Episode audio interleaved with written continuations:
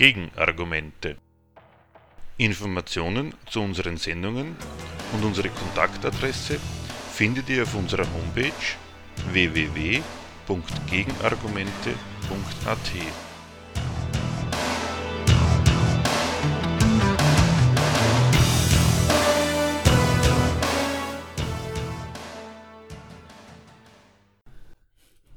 Das Thema der heutigen Sendung. Kampf dem Klimawandel. Energiepolitik als Menschheitsrettung? Hoffen aufs Wunder von Katowice titelt ein Artikel in der Wiener Zeitung von Anfang Dezember. Wieder einmal fand eine UN-Klimakonferenz statt, die 24. Weltklimakonferenz seit 1995, diesmal in Katowice. Wieder einmal wurde die Klimakatastrophe beschworen. Fast alle Staaten stellen sich seit Paris ihrer Verantwortung für dieses sogenannte Menschheitsproblem. Eine Frage von Leben und Tod sei die Erderwärmung bereits für viele Menschen, merkt UN-Generalsekretär Guterres bei der Eröffnung der Klimakonferenz an. Die verheerenden Folgen des globalen Temperaturanstiegs seien überall sichtbar geworden, sagte er weiters. In der polnischen Industriestadt soll eine Betriebsanleitung für den internationalen Klimaschutz geschrieben werden, schreibt die Wiener Zeitung anlässlich der Konferenz. Einmal mehr wurde gleichzeitig bekannt gemacht, ungeachtet aller Katastrophenszenarien steigt die CO2-Emission weltweit. Viele Staaten hielten ihre Versprechungen aus dem Pariser Klimaabkommen nicht ein, sagte Guterres auf der Konferenz. Ein schreiender Widerspruch zwischen einem Menschheitsproblem auf der einen und staatlichen Egoismen auf der anderen Seite, wie manche Kritiker meinen? Die Weltklimakonferenz wird allerdings von politischen Rivalitäten geprägt, kommentiert etwa die Wiener Zeitung. Nein, die Staatenlenker lassen keinen Zweifel, dass sie nicht die Sorgen der Menschheit verraten, wie Kritiker ihnen das oft vorwerfen. Sie definieren das Menschheitsproblem anders wenn sie mit der Erderwärmung und ihren Folgen kalkulieren. Da nehmen die einen Politiker Störungen ins Visier, die entwurzelte und fliehende Menschen ihnen, ihren geordneten Verhältnissen antun könnten. Andere rechnen mit der Chance des profitförderlichen Umbaus der Energieerzeugung für die nationale Wirtschaft und damit der Menschheit neue Technik zu verkaufen. Ist das Menschheitsproblem Klima am Ende gar nicht das ewig verratene Ziel, sondern ein ebenso wohlklingender wie passender Titel im Kampf der Weltmächte um Zuständigkeiten der Weltmächte beim Geldverdienen weltweit? Ist der Kampf um die internationale Verankerung von Klimazielen und für eine emissionsarme Wirtschaftsweise ein Mittel für nationale Wachstumsoffensiven und ist der Dauerstreit um diese Klimaziele und ihre Umsetzung die Konkurrenz der Nationen darum? Um die Klärung dieser Fragen geht es in dieser Sendung. Wir bringen dazu den ersten Teil eines im Februar des heurigen Jahres in Berlin gehaltenen Vortrags einer Redakteurin der Zeitschrift Gegenstandpunkt aus Anlass der 23. UN-Klimakonferenz in Bonn Ende 2017. Wenn man sich mit dem Thema Klimapolitik befasst, dann hat man es damit zu tun, das ist ein durchgesetztes Urteil. Man muss eigentlich inzwischen sagen, das ist sowas wie ein Volksvorurteil. Vor allen Dingen auch bei uns hier in Deutschland gibt in der Frage, worum es da eigentlich geht und was das Gute und was das Schlechte daran ist. ist dieses Vorurteil lautet ungefähr folgendermaßen. Klimarettung ist eigentlich eine total gute Sache, für die jeder sein muss. Bedauerlicherweise ist es so, dass diejenigen, die sich dieses Gegenstands annehmen, nämlich die Staaten in Klimakonferenzen, damit schon den ersten Schritt in die richtige Richtung getan haben. Dummerweise zerstreiten sie sich dann auf den Konferenzen, wo sie sich treffen, immer so, dass es mit dem, mit dem Schritt in die, ersten Schritt in die richtige Richtung nichts wird sodass man 25 Jahre nach der ersten Klimakonferenz zu dem betrüblichen Resultat kommt, dass die Staaten, die Mächtigen dieser Erde, sich unglaublich viel Mühe geben, das Klima zu retten, aber es immerzu nicht schaffen. Ich möchte diesem Vorurteil mal Folgendes im Ausgangspunkt zu bedenken geben. Wenn auch und gerade diejenigen, die in dieser Welt das Sagen haben und die maßgeblichen Entscheidungen treffen, es 25 Jahre lang nicht hinkriegen, das, was sie angeblich selbst verfolgen, zu machen und immer nur scheitern, dann haben sie vielleicht was anderes vor. Das ist sozusagen die Ausgangsthese, die ich immer den Raum stellen will. Und ich möchte versuchen, an, der, an, den, an dem, was da passiert auf Klimakonferenzen, an den Argumenten, die die Politiker bringen. Und die Argumente sind natürlich nicht nur Theorien bei denen, sondern sind ja Ankündigungen von politischen Maßnahmen. Ich möchte versuchen, an denen zu zeigen, erstens, dass an diesem Vorurteil nichts dran ist. Und zweitens, wozu dann diese ganzen Klimakonferenzen tatsächlich der Sache nach gut sind und was auf denen eigentlich wirklich verhandelt wird. Das ist das Projekt und ich habe mich entschieden oder wir haben uns entschieden, wir machen das mal entlang der Rede, die die Bundeskanzlerin auf der letzten Klimakonferenz in Bonn gehalten hat, weil sie da eigentlich in den ganzen Argumenten, die sie da vorstellig macht, sehr schön die innere Logik, sag ich mal, dieses ganzen politischen Gegenstands, seiner Zielsetzung, seiner Programmatik und auch seiner Praxis eigentlich darstellt. Und wie gesagt, ich werde erstmal sagen, worum geht es eigentlich in Klimakonferenzen. Mein Partner wird dann in der zweiten Hälfte ein bisschen was darüber erzählen, was eigentlich der Gegenstand der zwischenstaatlichen Konkurrenz ist, auf, die, die so heftig auf diesen Kon Konferenzen ausgetragen wird. Ich fange mal mit einem zentralen Moment dieser, dieses, das, was ich Volksvorurteil nennen will, an, weil die Merkel auch damit anfängt und, glaube ich, nicht ganz zu Unrecht davon ausgeht, dass sie mit diesen Worten offene Türen einrennt. Die hat sagt zum Einstieg ihrer Rede, wir sind hier zusammengekommen, weil wir vor einer, wenn nicht sogar von der zentralen Herausforderung der Menschheit stehen. Der Klimawandel, alle, die hier im Raum sind, wissen das, aber ich rufe dies auch allen anderen zu, ist für unsere Welt eine Schicksalsfrage. Sie, also diese Frage, entscheidet über das Wohlergehen von uns allen. Sie entscheidet ganz konkret darüber, ob Menschen auch in Zukunft noch zum Beispiel auf den Pazifikinseln leben können. Es hat also eine ganz besondere Aussagekraft, dass die Republik Fidschi als Inselstaat die Präsidentschaft der COP23 übernommen hat.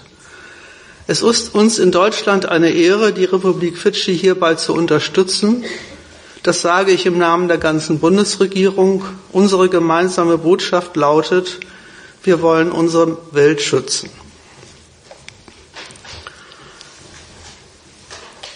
Es gibt viele Leute, die gerade die dem ganzen politischen Treiben in dieser äh, Abteilung kritisch gegenüberstehen, die angesichts solcher Zitate gleich abwinken und sagen, das ist doch eh alles nur heiße Luft, das kann man der doch eh nicht glauben, was sie da erzählt. Ich halte das für keine gute Art, mit dem umzugehen, was Politiker sagen. Ich meine, es ist zielführender, wenn man mal das, was sie sagen, einem Wahrheitstest unterzeigt. Stimmt das überhaupt, was die sagen? Weil es ist gar nicht üblich, auch das gehört zu diesem Volksvorurteil, das, was hier behauptet wird, Menschheitsproblem, Schicksalsfrage, dass das, es wird gar nicht, es ist gar nicht üblich zu fragen, stimmt das überhaupt, was die da erzählt? Deswegen ein paar Erinnerungen. Das sind wirklich Erinnerungen, weil das im Grunde auch jeder weiß. Das, was ich hier erzähle, sind Sachverhalte, die nicht irgendwie geheim sind, sondern sehr bekannt, aber die, die sich niemand interessanterweise an dieser Stelle mal als Gegenargument einfallen lässt. Sachlich genommen ist es nämlich so, dass es dieses gemeinsame Anliegen, von dem die Merkel da redet, überhaupt nicht gibt, dass es sowas wie ein gemeinsames Interesse der Menschheit, auf die sie sich da beruft, überhaupt nicht existiert, sondern dass die Praxis die gesellschaftliche Praxis, die politische Praxis, die ökonomische Praxis des Umgangs mit den Fragen des Klimawandels eine ziemlich andere Sprache spricht. Klar, der Gedanke kommt einem erstmal sehr simpel vor. Wenn der Klimawandel die Erde erwärmt und alle Menschen auf der Erde leben, dann sind auch alle betroffen. Aber das, schon das stimmt so nicht, das weiß auch jeder. Und schon gar nicht folgt aus dieser gemeinsamen Betroffenheit, selbst wenn man mal unterstellen würde, dass sie überhaupt existiert, eine Gemeinsamkeit in der Frage, was sind denn die Zielsetzungen, wenn man sich an diesem Schaden, und als Schaden wird es ja vorstellig gemacht, als ziemlich großer Schaden sogar, wenn der, wenn der bekämpft werden soll.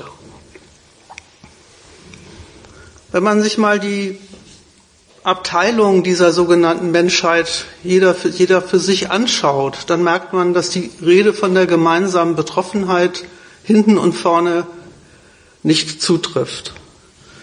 Die große Masse der Erdbewohner, die fallen entweder in die Kategorie, dass sie in boomenden Volkswirtschaften Feinstaub einatmen dürfen oder an ihren Arbeitsplätzen.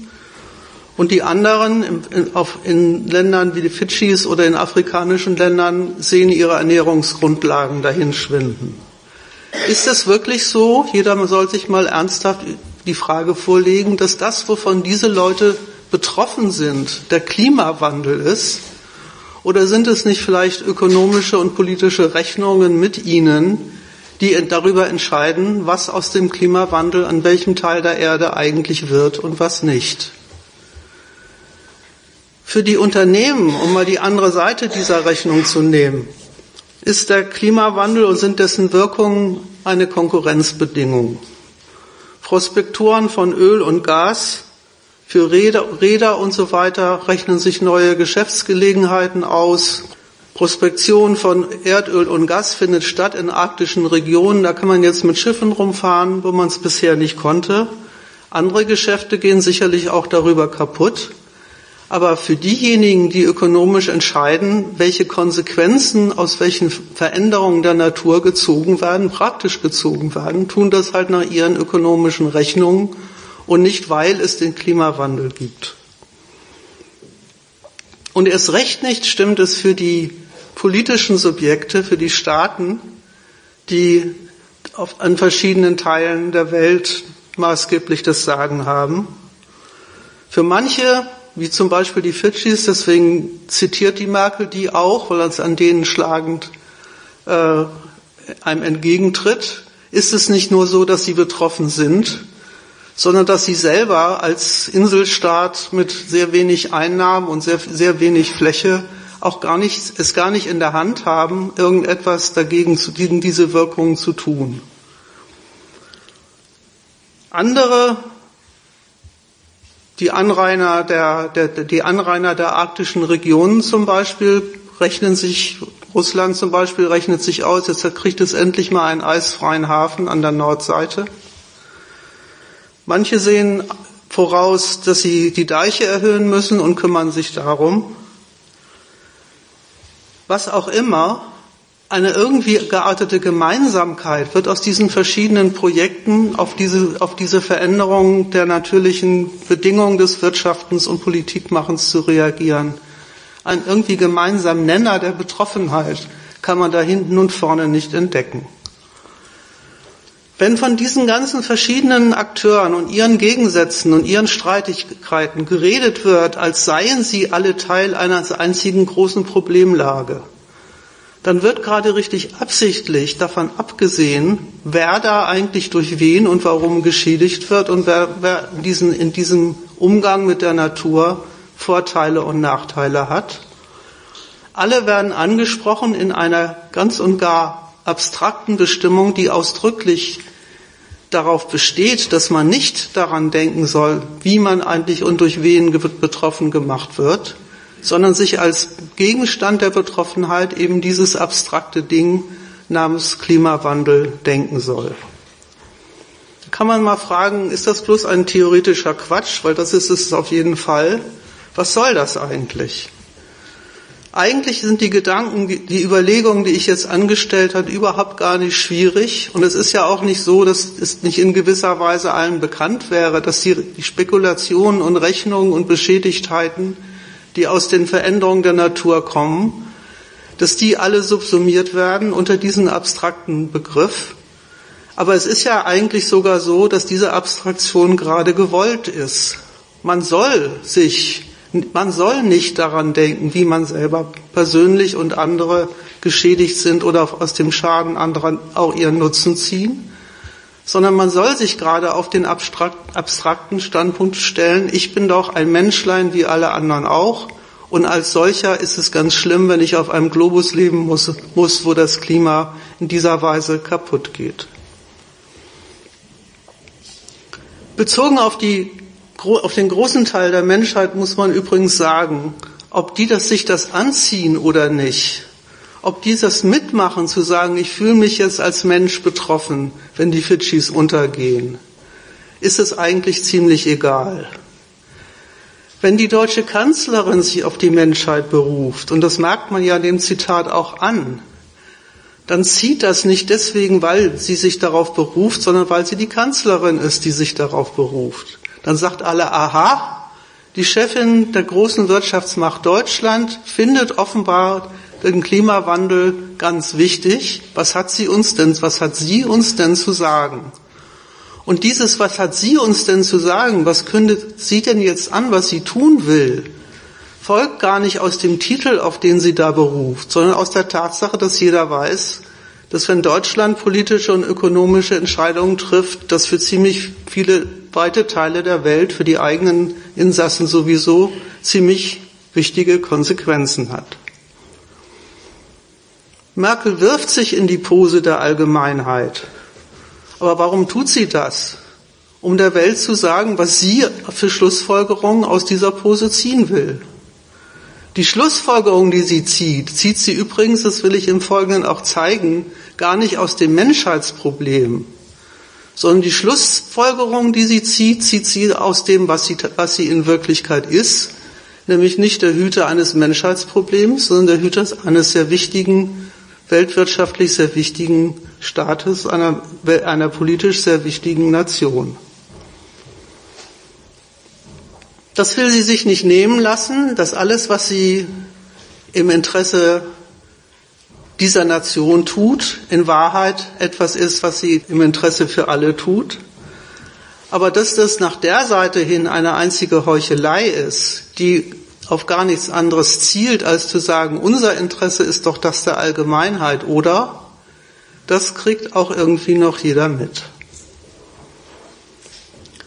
Der Sache nach, wenn man das mal tatsächlich einfach den Fakten nachnimmt, ist Ihr Auftritt auf der Klimakonferenz ein einziges Dementi der Behauptung, wir alle sind betroffen und wir alle müssten was gegen, die, gegen den Klimawandel tun.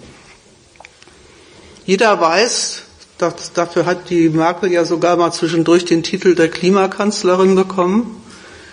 Jeder weiß, dass wenn die Merkel sich hinstellt und sagt, wir alle sind betroffen und deswegen habe, habe ich folgende Vorschläge zu machen, dass sie die weltpolitische Führerschaft in der Frage beansprucht, was folgt denn eigentlich aus dem Klimawandel?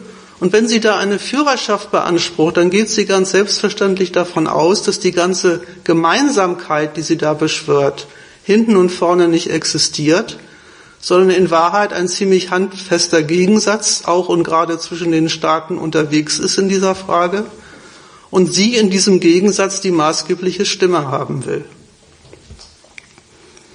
Insofern, um nochmal auf meinen Ausgangspunkt zurückzukommen, ist Menschheit zwar als Berufungstitel verlogen, aber überhaupt keine Lehrformel. Das ist halt die Art und Weise, wie Staatsführer daherreden, wenn Sie der Welt mitteilen wollen, was Sie vorhaben und wenn Sie klarstellen wollen, wie wichtig es ist, dass Sie das vorhaben, weil Sie ansagen, weil Sie der Welt ansagen wollen, was jetzt aus diesem Titel, aus, dieser Klima, aus diesem Klimaproblem zu folgen hat.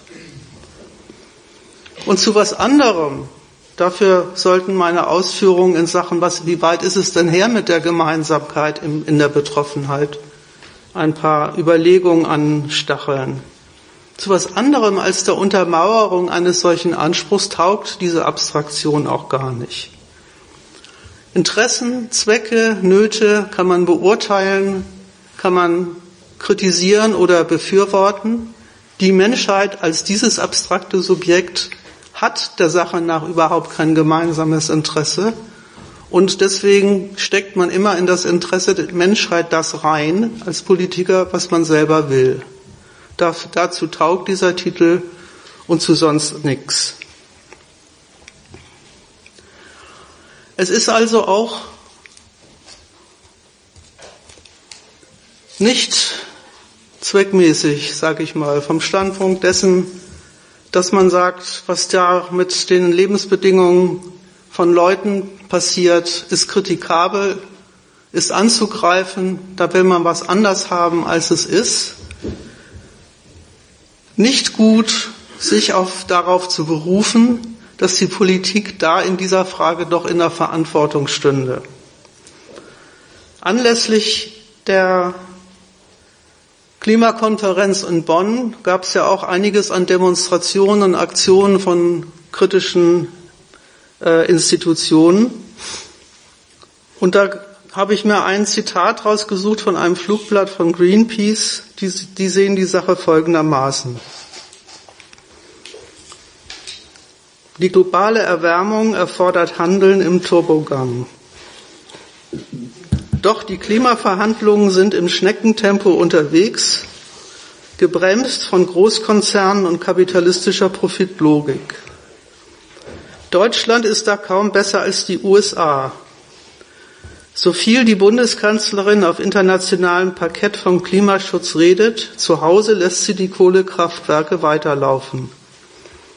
Während selbst weichgespülte Klimaziele den Lobbyinteressen geopfert werden, wird die historisch ungleich größere Verantwortung des globalen Nordens für den Klimawandel einfach geleugnet.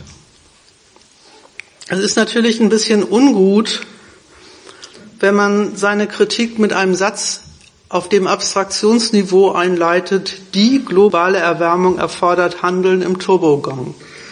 Das würde ja die Merkel gar nicht bestreiten. Die würde nämlich den Satz genau so übersetzen, wie sie ihn selber sieht, nämlich genau das Handeln, was sie halt vorhat. Jetzt kommt der Vorwurf, und was macht die Politik? Die macht das nicht schnell, sondern langsam. Und zwar warum? Weil sie von Großkonzernen und kapitalistischer Profitlogik gebremst wird. Das ist schon ein eigenartiges Argument. Immerhin redet Greenpeace ja darüber, dass der Grund dafür, warum die Luft verdreckt und die Wirkung Klimawandel eintritt, etwas mit den Rechnungen derjenigen zu tun hat, die in unserer Gesellschaft maßgeblich die wirtschaftlichen Ziele bestimmen. Wenn sie von Großkonzernen und kapitalistischer Profitlogik redet, dann scheint Ihnen ja be bekannt zu sein, das ist ja im Übrigen ja auch kein großes Geheimnis, dass die Verwendung der Atmosphäre als Müllkippe hervorragend zu den Berechnungen von Unternehmen gehört, die halt nach Kosten und Ertrag ihr Geschäft machen. Die Idee, die würden die Merkel bremsen, halte ich aber für ausgesprochen widersprüchlich. Man kann sich ja, und das will ich auch im Folgenden tun, durchaus die Frage stellen, wie steht denn eigentlich die politische Gewalt zu diesen Rechnungen? Aber dass sie so dazu stehen würde, eigentlich würde sie diesen Rechnungen widersprechen wollen, lässt sich aber dann doch von den Rechnungen davon abhalten, was gegen sie zu tun, lässt ja ein bisschen eine erklärungsmäßige Leerstelle, nämlich die Frage, warum eigentlich? Man kommt nicht zu mehr als einer negativen Bestimmung des staatlichen Handels, nämlich eben der, dass er das nicht tut, was man von ihm will. Aber ein Grund für das, was er tut, hat man, hat man schlechterdings nicht gesagt. Deswegen wird einer meiner Anliegen oder unserer Anliegen in dem Vortrag sein, zu sagen, diese Lehrstelle würden wir, für die würden wir gerne ein Angebot machen. Also sagen, wie man sich das positiv zu erklären hat, warum Staaten so verfahren, wie sie verfahren. Statt immer zu sagen, die Unternehmen mit ihrer Profitlogik machen unsere Umwelt kaputt und der Staat tut nichts. Übrigens, so ein mächtiger und durchgesetzter Gewaltapparat kann gar nicht recht damit gekennzeichnet sein, dass er dauernd nur, seine ganze Aktivität dauernd nur aus Unterlassungen besteht. Das ist für sich schon ganz, mal ganz schlicht gesagt sehr unglaubwürdig. Und dann kommt der schöne Satz, während die weichgespülten Klimaziele den Lobbyinteressen geopfert werden, wird die größere Verantwortung des globalen Nordens für den Klimawandel einfach geleugnet. Da muss man eigentlich den Greenpeace-Leuten sagen, hey, das tun die gar nicht, die leugnen gar nicht die Verantwortung. Die stellen sich glatt hin und sagen, wir sind die größten Luftverschmutzer und deswegen müssen wir uns auch darum kümmern, dass die Luftverschmutzung eingedämmt wird. Das hat man sich mal zu erklären, wie das eigentlich geht. Das ausgerechnet kann man da ja mal sagen, diejenigen, die überhaupt die ganze Welt nach diesem Prinzip durchorganisiert haben, sich für sich beanspruchen, die besten Bekämpfer der Wirkungen von dem zu sein, was sie sich selber hinorganisiert haben. Also nur, wie gesagt, um deutlich zu machen, was ich damit meine, dass man sich kein, dass man sich selber keinen Gefallen tut, wenn man der Politik zugute hält. Sie würde doch eigentlich einen braven, anständigen, menschenfreundlichen Zweck verfolgen und dabei immer Versäumnisse sich zu Schulden kommen lassen, weil man dann der Frage eigentlich ausweicht, die es eigentlich zu beantworten gibt, ja, wenn Sie schon die Verantwortung haben und wenn Sie schon immer die, die eigentlich von Ihnen gewünschte Verantwortlichkeit vermissen lassen, was treibt Sie denn eigentlich dann? Dazu sagt Merkel in, dem, in der Rede durchaus was, was sie treibt. Unmittelbar an das, an das erste Zitat mit der Schicksalsfrage schließt das zweite an. Daher stehen wir, also aus der Schicksalsfrage sollte es folgen, dass das besagt dieses Wörtchen daher. Daher stehen wir zum Pariser Klimaabkommen. Daher, das ist jetzt die Aufgabe nach dem großen Erfolg, dass dieses Abkommen überhaupt zustande gekommen ist, müssen wir es jetzt gemeinsam umsetzen. Hierfür brauchen wir ein geeignetes Regelwerk. Genau daran wird ja auf dieser Konferenz gearbeitet. Es geht um Vertrauen und es geht um Verlässlichkeit in dem gemeinsamen Bemühen um dringend notwendige Fortschritte im Klimaschutz. Wir in Europa wissen um unsere Verantwortung. Das europäische Ziel, die Treibhausgasemissionen gegenüber 1990 um mindestens 40 Prozent zu senken, setzen wir in der EU rechtsverbindlich um. Das ist schon sehr gewagt. Aus der abstrakten Behauptung, wir haben es mit einer Schicksalsfrage zu tun, umstandslos den Übergang zu machen, zu sagen, und macht euch keine Sorgen, Leute, das Thema ist in guten Händen, nämlich bei uns, in den, in den Veranstaltern von Klimaabkommen. Wir haben die Sache im Griff und wie wir sie im Griff haben, zeigen wir jetzt auf dieser Konferenz mit dem, dass wir jetzt, dass wir diese Vorgaben des Pariser Klimaabkommens umsetzen. Ob die Fidschi-Regierung das bestellt hat als Antwort auf ihre Probleme, weiß ich nicht. Scheint mir jedenfalls mit deren Problemen nicht so fürchterlich viel zu tun zu haben. Ich möchte jetzt zwei Sachen mal trennen, weil für die Frage, was treiben die da eigentlich und warum es wichtig ist, sich beides mal zu Gemüte zu führen, was machen die da eigentlich? Die Behauptung im Ausgangspunkt ist, wir haben alle ein gemeinsames Problem, das ist eine Schicksalsfrage, das führt uns zusammen, das müssen wir gemeinsam lösen. Kaum gibt es eine Lösung, und die heißt nicht zufällig Abkommen, Vereinbarung, rechtsverbindliche Vereinbarung zwischen Mächten, steht das große Problem im Raum, wie leiten wir aus unserer gemeinsamen Verantwortung eigentlich überhaupt Klimaziele ab? Ich rede jetzt also erstmal überhaupt über das Verfahren, was da offenbar ins Werk gesetzt wird. Erstmal ganz schlicht.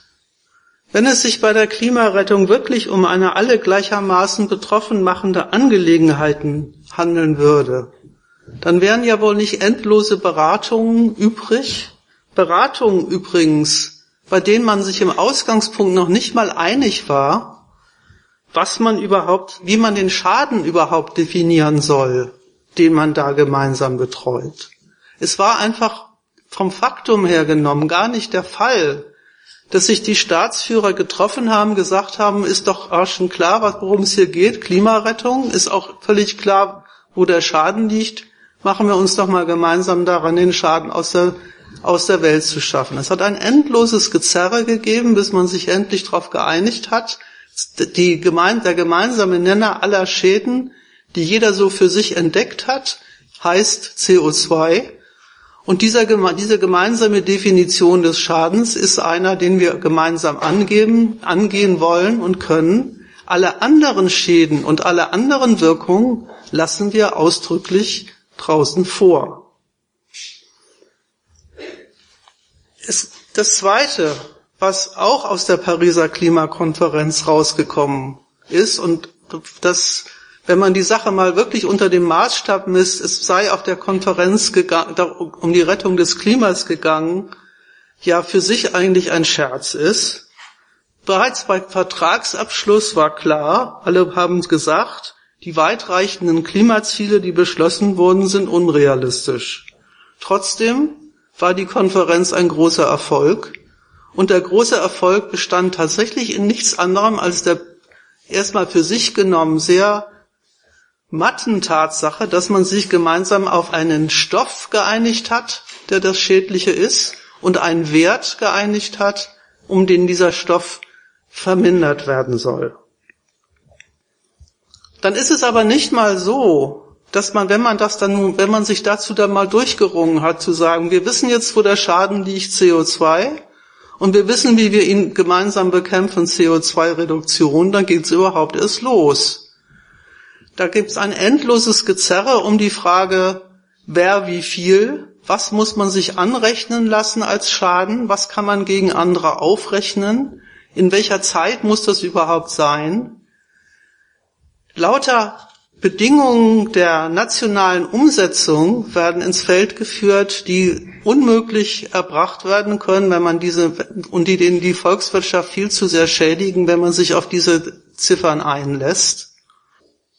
Nach der Konferenz, auf der Konferenz kommen schon die völlig gegensätzlichen Standpunkte der Staaten in dieser Frage zur, zum Tragen. Dann einigen sie sich auf einen Wert und, eine, und einen Stoff. Und hinterher gibt's ein riesiges Theater, lauter gegensätzliche Auslegungen des Vertrags, ein einziges diplomatisches Hauen und Stechen, lauter Erpressungsmanöver gegeneinander. Und deswegen ist es ja auch so, dass die Merkel davon redet, sie von Vertrauen und Verlässlichkeit redet, weil eben in dem Sinne auf keinen der Beteiligten Verlass ist. Diese ganze Praxis von Klimakonferenzen sich auf einen Gegenstand, einen Gegenstand der Betreuung zu definieren, dessen Umsetzung dann eine einzige Konkurrenzaffäre ist, das lässt zumindest einen Schluss negativ erkennen. Den Schluss nämlich, dass es so sehr mit der gemeinsamen Schicks so weit mit dieser gemeinsamen Schicksalsfrage offenbar nicht her sein kann, wenn mehr als das, wie Sie immer selber sagen, nicht zu haben war.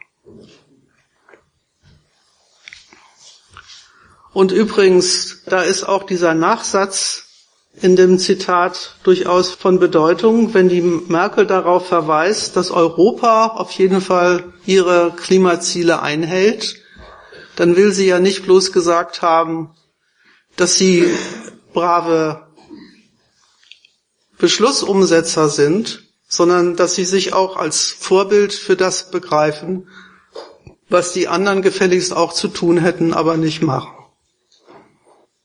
Das soll der große Erfolg gewesen sein. Das war der große Erfolg, dass man sich auf CO2-Reduktion als Programm der Klimarettung geeinigt hat. Und mit dem, mit diesem Beschluss, und das ist jetzt, jetzt der zweite Punkt, was ist eigentlich der Inhalt dieses diplomatischen Gezerres? Mit diesem Beschluss haben sie zugleich, und das ist jetzt gar kein großes Rätsel kein Geheimnis, weil das haben sie genauso gesagt, auch das Feld benannt, wo die Umsetzung der Klimapolitik st äh, stattzufinden hat, das maßgebliche Feld, nämlich auf dem Felde der Energiepolitik. Seitdem, seit dem, seit der äh, Konferenz in Kyoto, wo man sich darauf geeinigt hat, gibt gelten diese beiden Gleichungen. Erstens, Klimarettung ist CO2-Reduktion. Zweitens, CO2-Reduktion findet statt als in der nationalen Umsetzung von moderner Energiepolitik. Weg von fossilen Energieträgern hin zu dem, was erneuerbare Energien heißt. Ich konfrontiere das nochmal damit, wie man die Sache sehen soll und sage dann noch ein paar Sätze dazu, warum das nicht haltbar ist.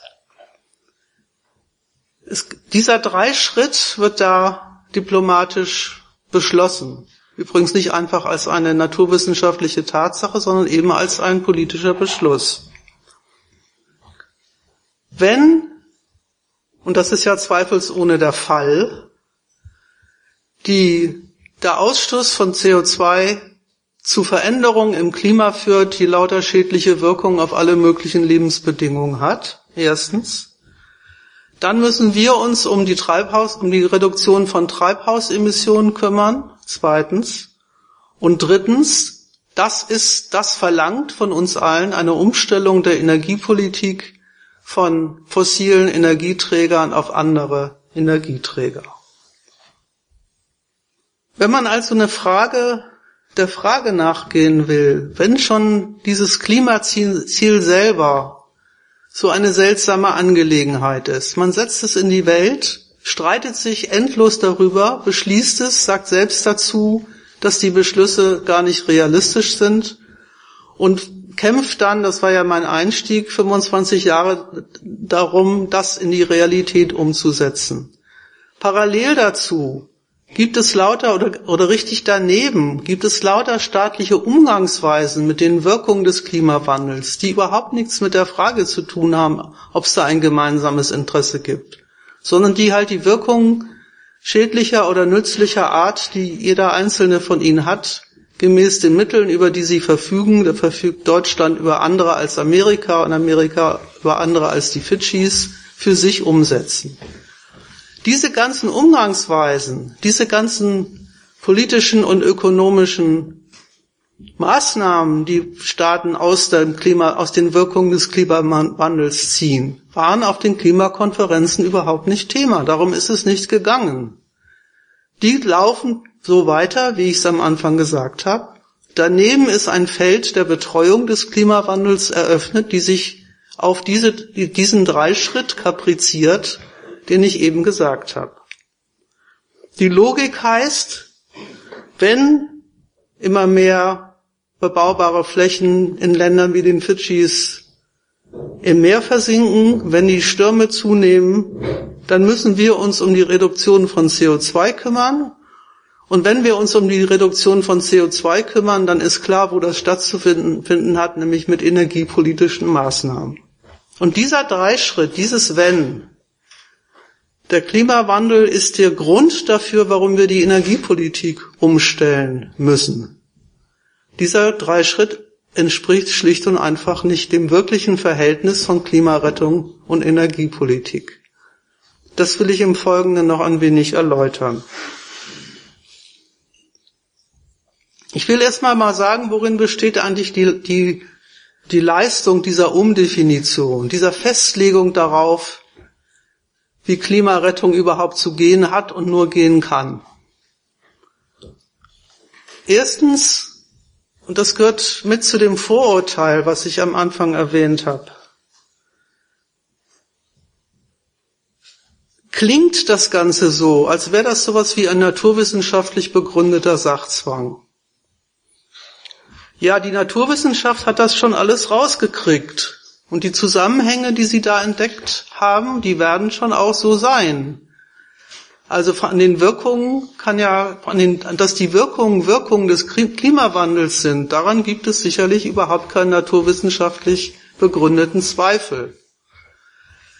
Die Zweifel setzen ja an einer ganz anderen Stelle an. Ich versuche es mal so auszudrücken. Wenn man einen naturwissenschaftlich begründeten Zusammenhang entdeckt zwischen, zwischen Klimawandel, CO2-Emissionen und Energiepolitik. Dann wäre ja vielleicht die Frage nicht ganz unangemessen, wo, kommen denn, wo kommt denn dieses ganze CO2 eigentlich her?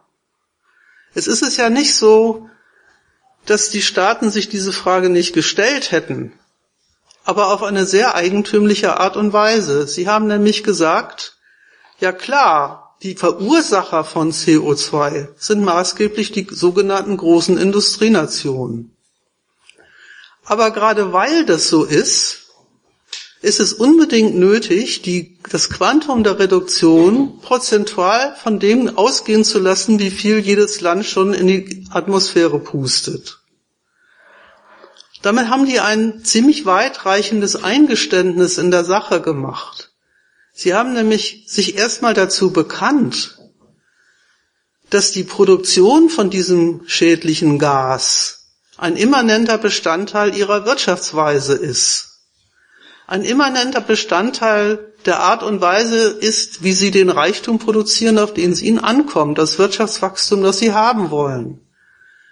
Sie gehen ganz selbstverständlich davon aus, dass Reduktion von CO2 ein Schaden am Wirtschaftswachstum ist und sagen, der muss aber vertretbar sein. Und dann ist man schon ganz weit weg von der Frage, von der, von der Behauptung, das sei eine Schicksalsfrage.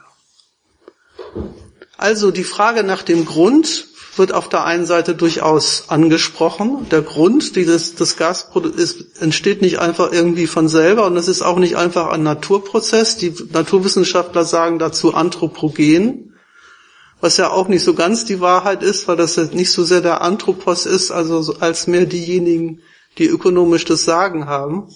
Aber das nur nebenbei. Man hat es also damit zu tun, dass gegen eine Wirkung gekämpft wird, bei ausdrücklicher Beibehaltung des Grundes, weswegen diese Wirkung überhaupt zustande kommt. Und, und dann auch noch gleichzeitig unter der Voraussetzung, dass die Maßnahmen, die Staaten sonst für oder gegen den Klimawandel machen, davon nicht behelligt werden dürfen. Und diese, die Kombination dieser Feststellung lässt, meine ich schon, den Schluss zu, dass es dann wohl um die energiepolitische Umsetzung eigentlich geht und nicht so sehr um Klimarettung.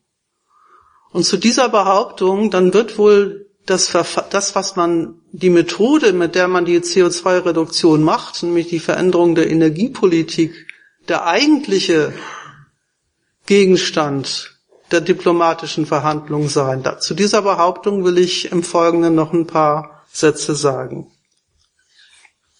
Also wie gesagt, nur damit keiner äh, das missversteht.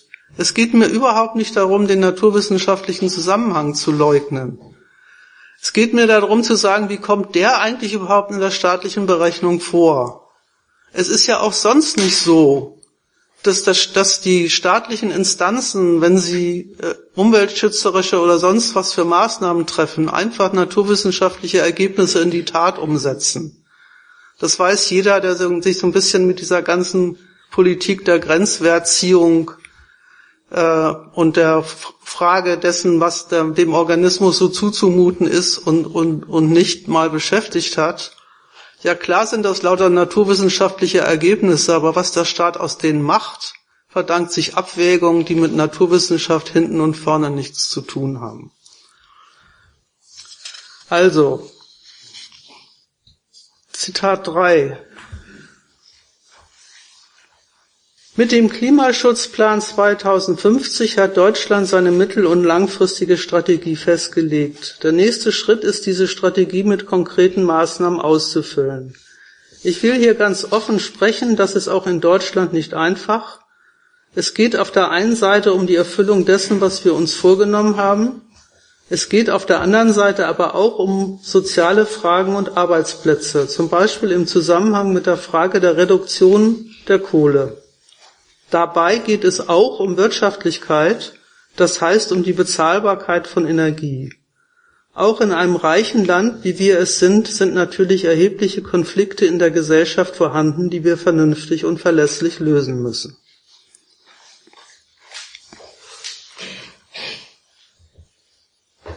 Also eins unterstellt die Merkel einfach ganz selbstverständlich, das, was ich nämlich gesagt habe, nämlich dass CO2-Reduktion ihr seinen eigentlichen Witz darin darin hat, dass das die Art und Weise, die begleitende Art und Weise ist, wie eine Umstellung in der nationalen Energieproduktion stattfinden soll.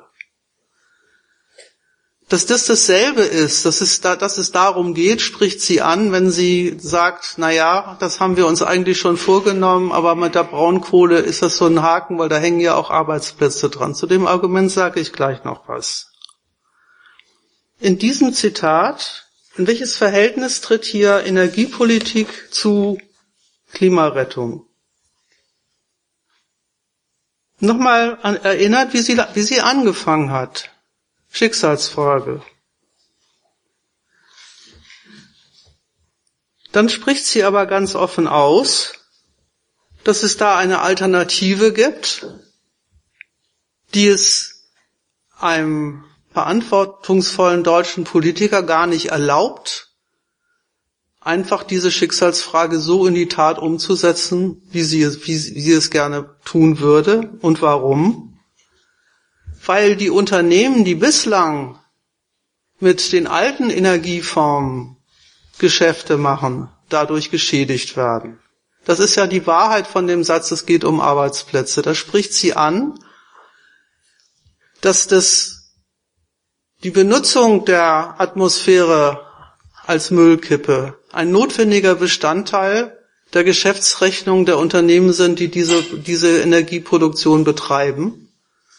Und dass diese Geschäftsrechnungen für die Nation, für das Land, für den Kapitalstandort Deutschland so wichtig sind, dass man die nicht einfach dem Klimaziel opfern kann.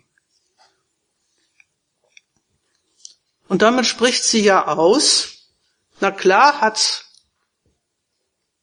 Klimarettung ein Maß. Und das Maß heißt gar nicht, welche Schäden produziert sie, sondern das Maß heißt, wie, ist, wie wird sie zur, zur Behinderung oder zum Mittel für Wirtschaftlichkeit. Und damit kommt sie auf den eigentlichen Zweck auf ihre Weise zu sprechen, nämlich genau um die Wirtschaftlichkeit, die Energieproduktion leisten soll. Und deswegen zudem noch ein paar Sätze. Wirtschaftlich, Energieproduktion muss wirtschaftlich sein, hat drei Seiten. Die erste Seite ist das, was die Politik Versorgungssicherheit nennt. Es muss ein Zugriff auf, auf, auf Energie immer in dem Umfang und in dem Ausmaß und zu dem Preis da sein, wie es die nationale Wirtschaft verlangt. Zweitens ist es selber eine Geschäftssphäre, eine nicht ganz unwichtige. Und drittens ist es ein Kostenfaktor für die Unternehmen, die ähm, das maßgeblich mitentscheidet über ihre Konkurrenzfähigkeit. Das sind auch die drei Gesichtspunkte, unter denen die Nationen tatsächlich entschieden haben, ihre Energieproduktion umzustellen. Da sage ich jetzt mal nicht so viel dazu, weil das sollte im zweiten Teil des Vortrags noch ausführlicher behandelt werden.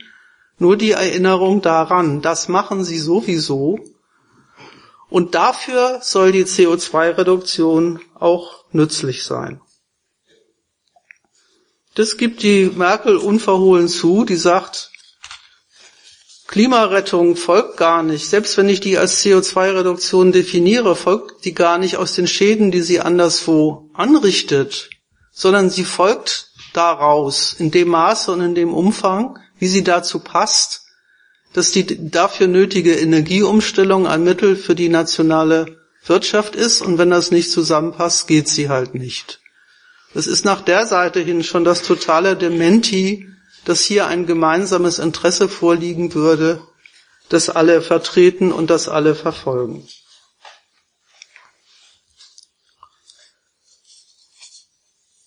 Nur ganz nebenbei. Die Alternative, die sie da aufmacht, ist natürlich für die wirklich Betroffenen sehr eigentümlich. Was sagt sie denn? Wenn man einen Arbeitsplatz haben will bei einem rentablen Unternehmen, muss man das auch aushalten können, dass, der, dass dieses Unternehmen viel Dreck in die Luft pustet, weil sonst arbeitet es unrentabel und dann sind die Arbeitsplätze weg. Wenn man also zu sehr auf dem Standpunkt der, der, der äh, CO2-Reduktion beharrt, schützt man die Leute in ihrer Eigenschaft als welche, die atmen, aber beschädigt sie gleichzeitig in ihrer Eigenschaft als welche, die Geld brauchen. Das ist eine interessante Alternative, könnte man ja auch mal sagen, mit der man da offenbar von dieser Wirtschaftsweise konf konfrontiert wird. Aussuchen kann man sich das sowieso nicht, aber vorstellig gemacht wird es einem als, das ist die Alternative, vor der verantwortungsvolle Politiker stehen. Entweder sie schädigen ihre Leute dadurch, dass sie ihnen, dass sie ihnen zwar die Luft sauber hält, aber dafür die Unternehmen unrentabel machen. Oder sie schädigt sie darüber, dass sie die Unternehmen rentabel macht, dann müssen sie aber leider die dreckige Luft atmen. Das soll aber gar kein vernichtendes Urteil über den Zweck und Inhalt dieser Sorte Produktion sein, sondern das soll ein Argument dafür sein, dass es zwischen diesen beiden Seiten des Klimawandels ganz, ganz unbedingt gut abzuwägen gilt. Das ist also die, die eigentümliche Art und Weise, wie die deutsche Kanzlerin auf den Zweck der ganzen Geschichte zu sprechen kommt.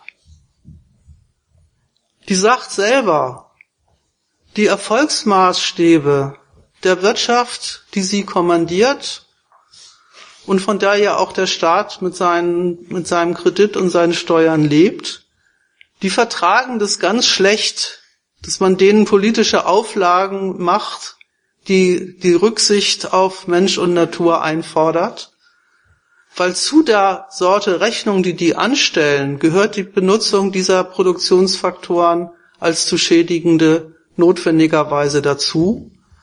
Da ist der, die, der Umwelt, die Umwelt Verschmutzung gar nicht ein etwas Schlechtes, sondern im Gegenteil ein nützliches Mittel der Verbesserung des Verhältnisses von Aufwand und Ertrag. Und wo, was soll man aus dieser Mitteilung schließen?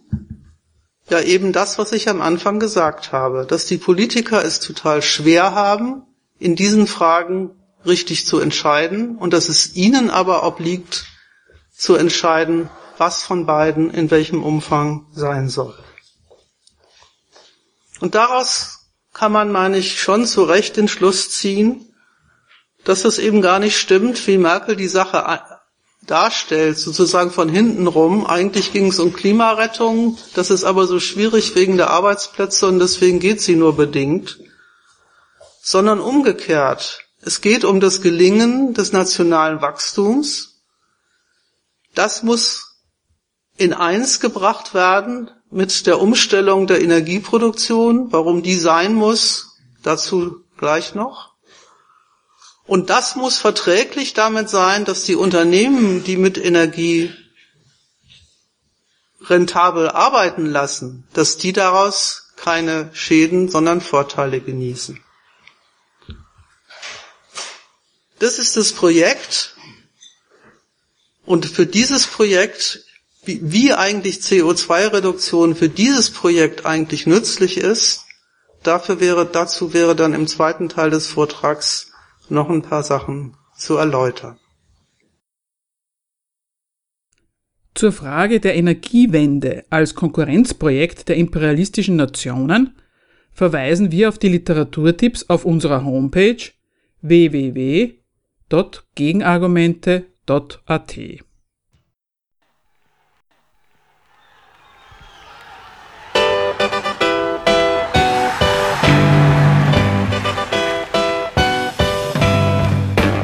Für Diskussionsbeiträge und Kritik zu unserer Sendung verweisen wir wie immer auf unsere Homepage www.gegenargumente.at.